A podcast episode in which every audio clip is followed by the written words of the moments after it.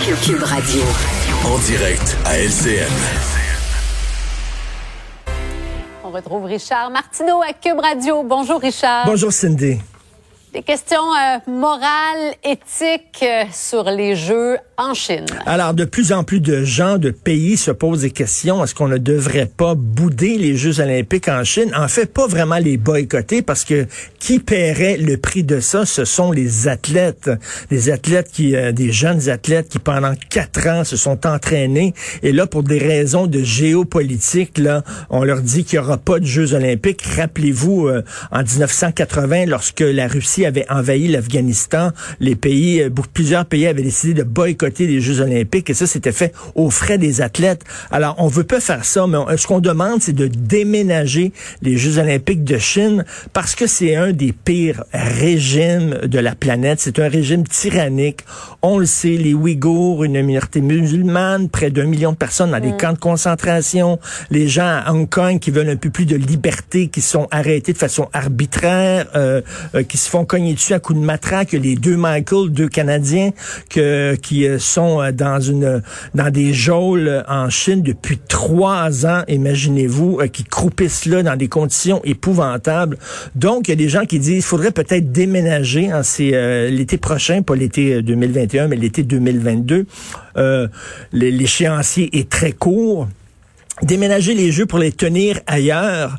mais là, on peut pas faire ça tout seul, le Canada. Là. On peut pas se lancer dans une guerre diplomatique avec la Chine. Ça n'a pas de sens. Ça prend vraiment l'ensemble des pays qui se tiennent ensemble et qui font pression près de la Chine en disant vous êtes indigne d'être l'hôte de, ces, de ces jeux-là. Donc on verra si effectivement il va y avoir ce front commun.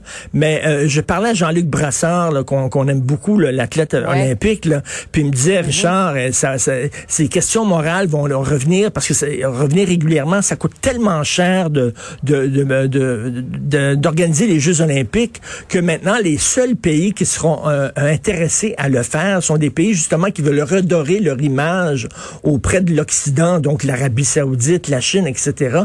Et ces questions-là d'éthique vont revenir régulièrement aux quatre ans, donc on suit ça de très près.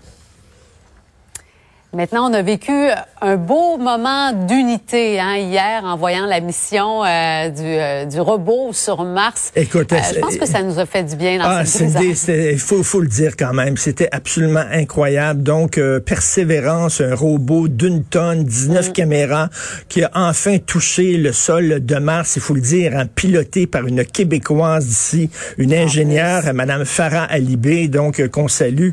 Et il y a une chanson, il y a des gens qui peuvent se demander, Qu'est-ce que ça sert d'aller sur Mars alors que je peux même pas aller au restaurant du coin? Ça sert exactement à quoi? Eh bien, il y a une chanson de Michel Rivard que j'aime beaucoup, Cindy, qui est le, titre, c'est Le monde a besoin de magie.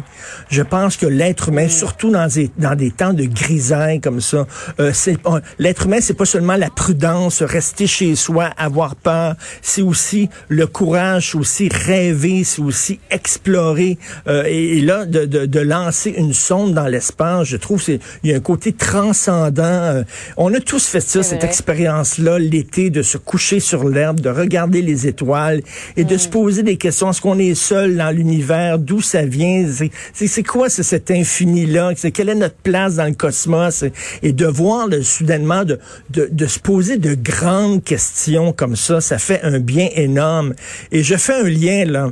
Euh, euh, euh cette semaine, je suis allé au Musée des Beaux-Arts. Je me suis retrouvé devant une, une toile immense de Bordua et j'avais les larmes aux yeux devant tant de beauté. Les gens à Québec vont pouvoir voir des toiles de Turner au Musée national des beaux-arts avec des scènes de tempête euh, sur l'océan et tout ça. On a besoin de transcendance, on a besoin de beauté, alors que justement on est pris dans notre petit quotidien très gris ces temps-ci.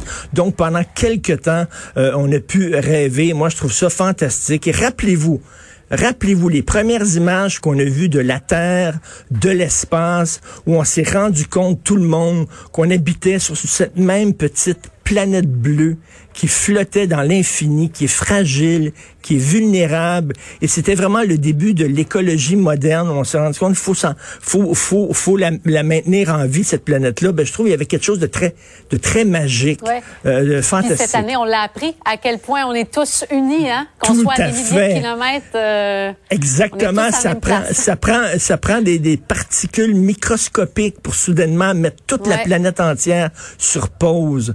Donc, je voulais vous laisser euh, pour ce vendredi avec une petite note poétique. Bonne journée.